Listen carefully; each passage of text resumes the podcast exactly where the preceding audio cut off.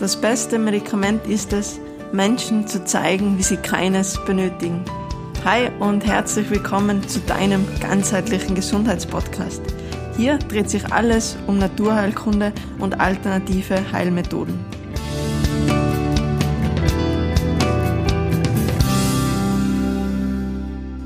Was kann ich tun bei Blasenentzündung bzw. wiederkehrende Blasenentzündung? Das ist tatsächlich eine der häufigst gestellten Fragen von euch ähm, auf Social Media. Und deswegen habe ich mir gedacht, es ist Zeit, der Blase jetzt äh, endlich mal eine ähm, Podcast-Folge zu widmen. Und deswegen, ja, wird sich in dieser Folge alles äh, um dieses kleine Organ drehen. Ähm, wir werden uns anschauen, was ist denn die Blase überhaupt, äh, warum kommt es zu den Problemen, zu den Entzündungen, vor allem äh, was sind die wirklichen Ursachen, dass eben äh, gerade so Entzündungen wiederkehrend auftreten, ähm, welche psychosomatischen Hintergründe kann es geben und ähm, ja natürlich auch wieder, was uns die Natur ähm, dazu bereitstellt oder welche Hausmittel es auch gibt, ähm, um das Ganze ja natürlich und ganzheitlich ähm, zu lösen. Und genau, wir werden uns jetzt mal anschauen, ähm, was ist denn die Blase überhaupt? Blase ist eigentlich nichts anderes als ein Sammelbecken und ein Sammelbecken für circa ein Liter Flüssigkeit. Also wenn man sich so eine Literflasche ähm, vor Augen hält, schon eine ordentliche äh, Menge. Und genau da vielleicht gleich ein springender Punkt. Wenn du jetzt noch keine Wasserflasche oder Wasserglas neben dir hast, dann äh, pausier sehr, sehr gerne mal die Podcast-Folge ähm, hol dir noch was zu trinken, denn wie wir alle wissen, für Niere, Blase ist natürlich das Wichtigste definitiv das Trinken. Genau, also wir haben eine Kapazität von ein Liter ähm, in der Blase. Das schöpfen wir aber nur sehr, sehr selten ähm, ganz aus. Denn bereits so bei einem Viertel Liter, 250 Milliliter, haben wir schon so das erste Mal so das Gefühl, boah, jetzt äh, müssten wir irgendwie aufs Klo. Das kommt eben dieser klassische Harndrang der ähm, verursacht uns dann auch, dass wir so am Tag ungefähr vier bis sechs Mal ähm, eben zur Toilette ähm, laufen. Und äh, ja, was da rauskommt, ist zu 95 Prozent Wasser und an der Menge kommt so plus minus am Tag bei einem Erwachsenen so ungefähr anderthalb Liter ähm, Urin zusammen. Und dann ähm, eine anatomische Sache, die aber gar nicht unspannend ist, jetzt auch im Hinblick ähm, auf die Blasenentzündung, ähm, ist, dass wir Frauen natürlich eine wesentlich kürzere Harnröhre haben. Also bei uns so circa vier Zentimeter und ähm, natürlich bei den äh, männlichen Zuhörern ist natürlich äh, schon ein Stück weit länger, natürlich auch unterschiedlich, aber man geht aus von so einer durchschnittlichen Harnlänge, äh, Entschuldigung, Harnröhrenlänge bei äh, den Männern von circa 20 Zentimeter. Und ähm, ist natürlich sehr naheliegend, dass es Bakterien, Viren, ist natürlich bei 4 Zentimeter, ähm, gerade Bakterien, die jetzt von außen kommen, ist natürlich wesentlich einfacher haben, um eben äh, in, der, in der Blase dann ähm, anzugelangen und eben daran auch Probleme zu verursachen, wie eben jetzt äh, bei 20 Zentimeter. Und ähm, genau eben das Wichtigste als Vorsorge schon angesprochen, wirklich spülen, spülen, spülen. Also genug trinken, das äh, liebt nicht nur unsere Blase, sondern natürlich auch die Niere. Ähm, genug Flüssigkeit ist allgemein ein Riesenthema für den Stoffwechsel, ähm, für die Verdauung, allgemein. Also wenn wir so das Gefühl haben, boah, irgendwie müde, abgeschlagen, dann schaut in erster Instanz mal, ähm, ob ihr ausreichend trinkt. Denn wenn wir zu wenig Flüssigkeit haben im Körper, dann eben wird's blutdicker, das Herz muss mehr pumpen, ähm, wir verlangsamen unseren Stoffwechsel, ähm, die Verdauung funktioniert nicht ordentlich, es kommt gerne zu Verstopfungen etc. Deswegen für unsere Gesundheit wirklich eins der wichtigsten Sachen. Schaut, dass ihr genug trinkt und das ist auch schon vorbeugend äh, Maßnahme Nummer eins, um eben auch Blasenentzündungen gar nicht ähm, erst passieren zu lassen. Aber warum leiden jetzt dann doch ähm, so viele Menschen an Blasenentzündungen beziehungsweise vor allem an wiederkehrenden Blasenentzündungen? Und ja, das hat meiner Meinung nach äh, hauptsächlich vier Gründe. Ähm, Grund Nummer eins ähm, ist, dass man die Bakterien oder die Entzündung einfach äh, nicht ganz loswerden, nicht ganz ausheilen lassen.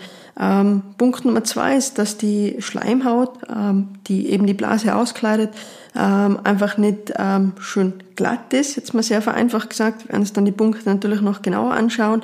Dann äh, Punkt drei gerade bei äh, wiederkehrenden Sachen, egal ob es jetzt irgendwie äh, wieder auftretende Knieschmerzen sind, Verdauungsbeschwerden etc., sehr gerne, dass einfach auch eine psychosomatische Komponente dahinter steckt. Vor allem eben, wenn man auf körperlicher Ebene eh schon einiges probiert hat. Also da immer gerne ähm, auf diesen Bereich mit in Betracht ziehen.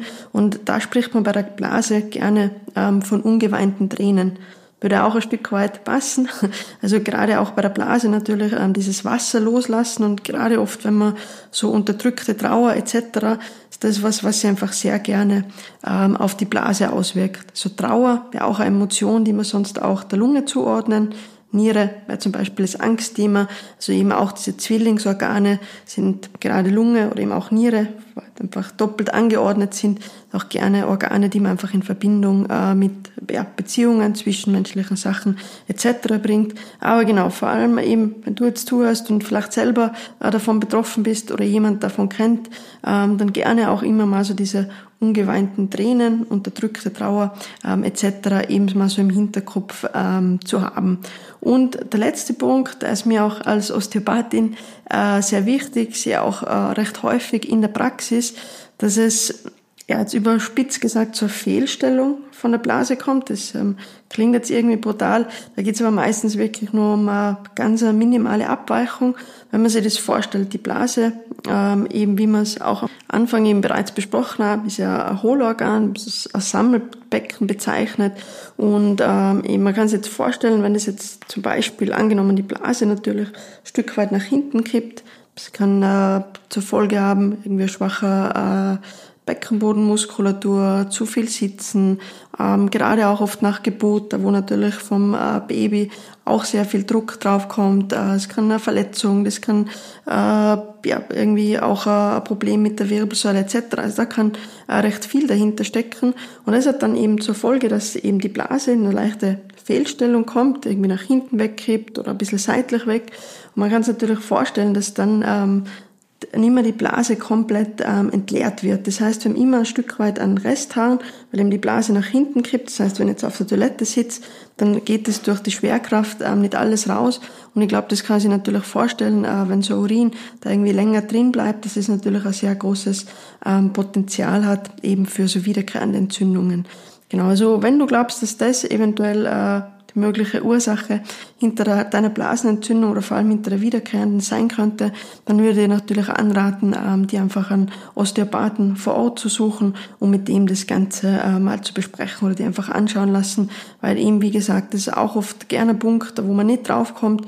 Gerade Blasenentzündungen werden dann natürlich auch sehr gerne immer wieder mit Antibiotika behandelt. Natürlich auch ein Stück weit zurecht. Wir wollen ja dann auch die, die Nieren schützen, vor allem wenn es dann eben wirklich eine hartnäckige Entzündung ist, äh, macht es auch definitiv mal Sinn. Aber natürlich ist eine permanente ähm, Antibiotikagabe ähm, alles andere als gut für unseren Körper und da ist natürlich sehr wichtig, dass wir eben ähm, die Ursache finden, die beheben und so einfach auch den äh, restlichen Körper vor Antibiotika etc.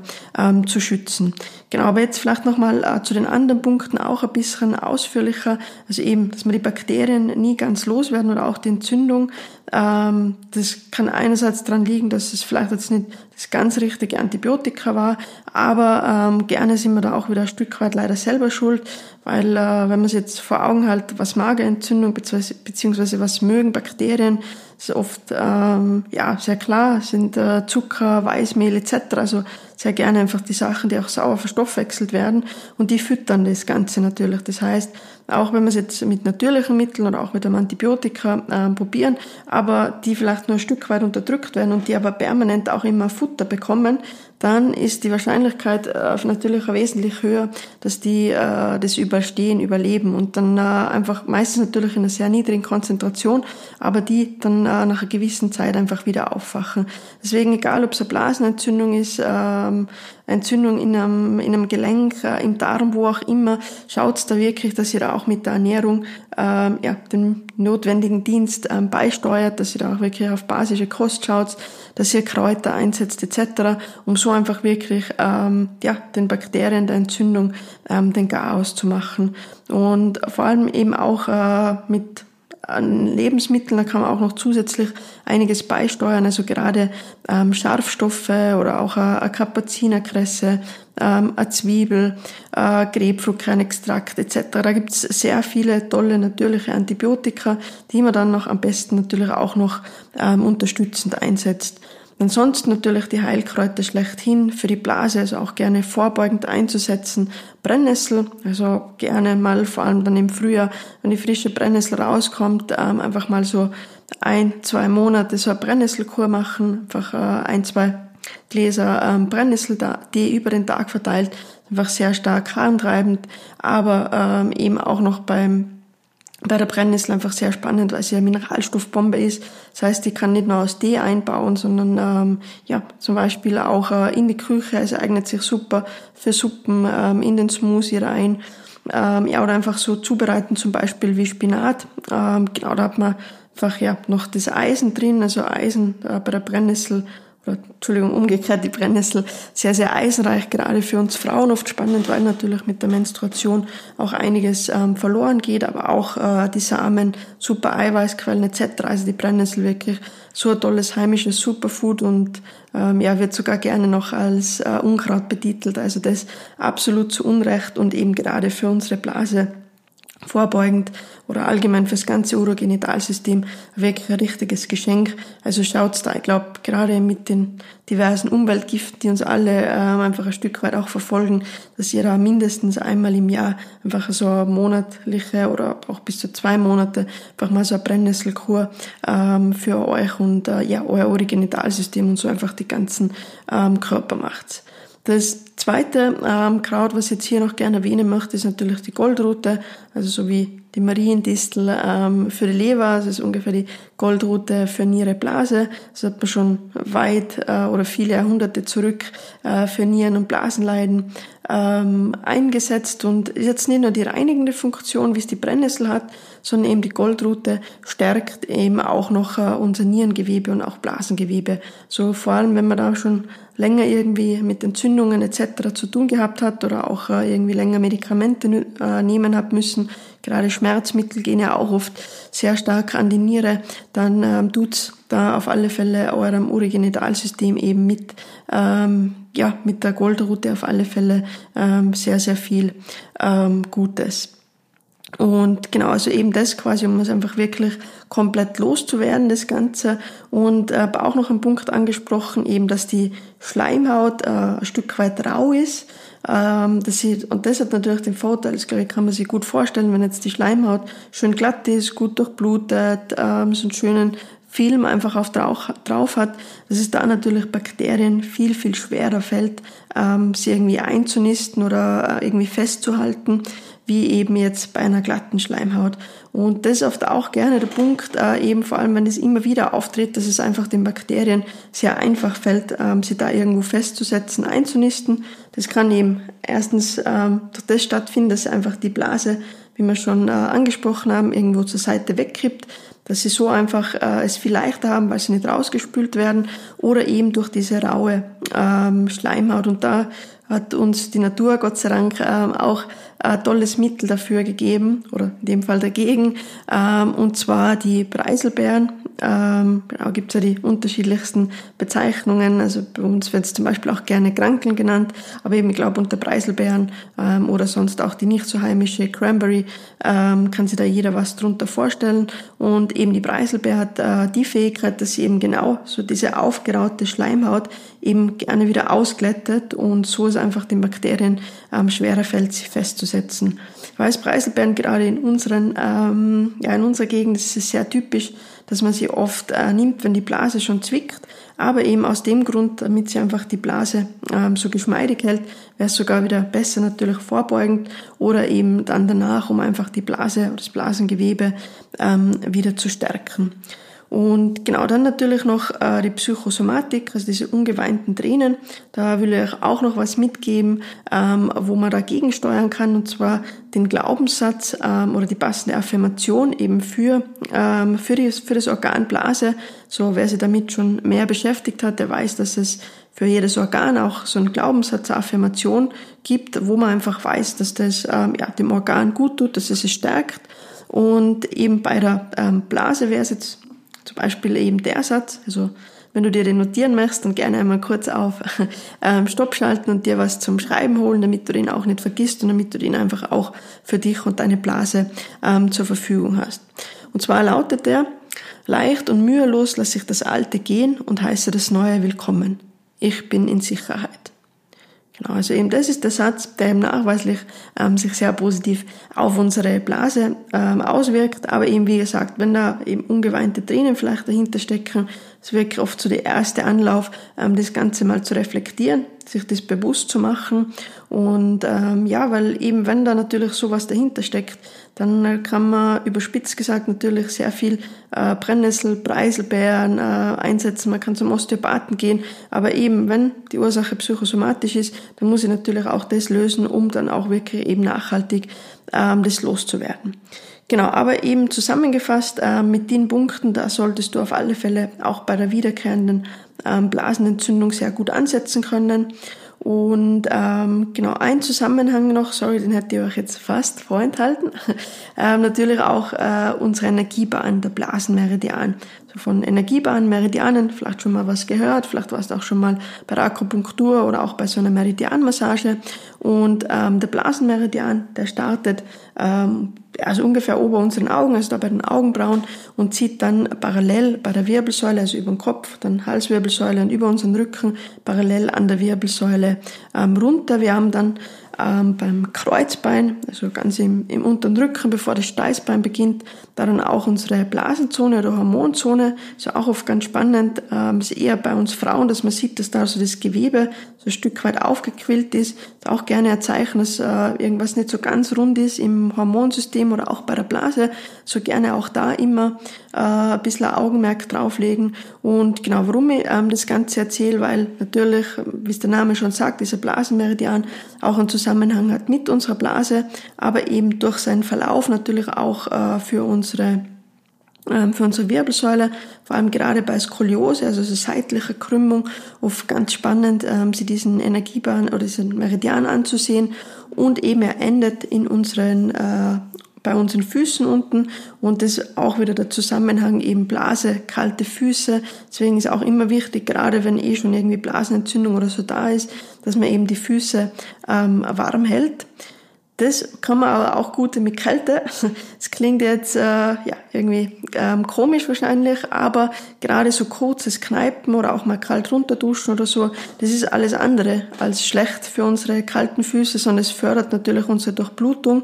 Ähm, es kommt auch Wer das schon mal versucht hat oder auch das Kneipen kennt, der weiß, dass es danach äh, eben auch zu so einer Überwärme kommt, äh, was eben die Durchblutung in den Füßen fördert und eben auch ähm, dann unsere Blase und Niere stärkt. Oder vielleicht auch schon der ein oder andere Mal jemand gehört von den ähm, ansteigenden Fußbädern.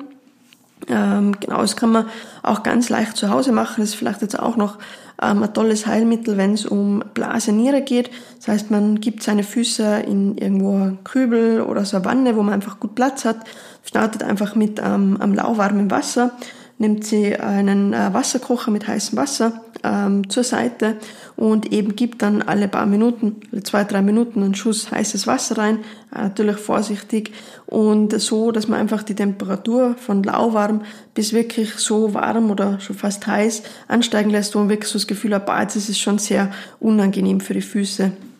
Neben dieses ansteigende Fußbad eine sehr tolle Wirkung einfach für unsere Niereblase, allgemein fürs Urogenitalsystem, also gut auch um unsere ähm, Unterleibsorgane zu stärken.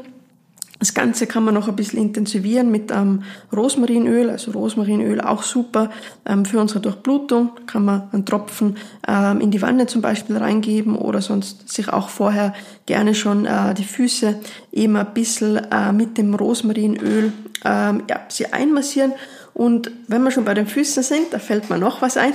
Also wenn ihr mal auf eure Füße runterschaut, ihr habt da ähm, auf der Innenseite, also wenn es dann von der Ferse da Richtung Knöchel geht, so eigentlich fast direkt unter dem Innenknöchel, da ist die Blasenzone und das kann man sehr gut beobachten an Tagen, wo man weniger getrunken hat oder wenn man vielleicht allgemein schon Probleme ähm, mit der Blase hat, dann ist da gerne wirklich so wie so eine kleine Beule raus. Also das sollte eigentlich wie der Fuß kennt man ja von der Zeichnung, einfach dann wirklich eigentlich schon eher Richtung innen äh, ähm, gehen, also diese ähm, Wölbung dann vom Fußgewölbe, aber eben ähm, oft ist es gut zu beobachten, da unterm Innenknöchel, dass da richtig schon so ein kleiner, wie so ein Knuppel äh, eben raussteht und das ist eben die Blasenzone.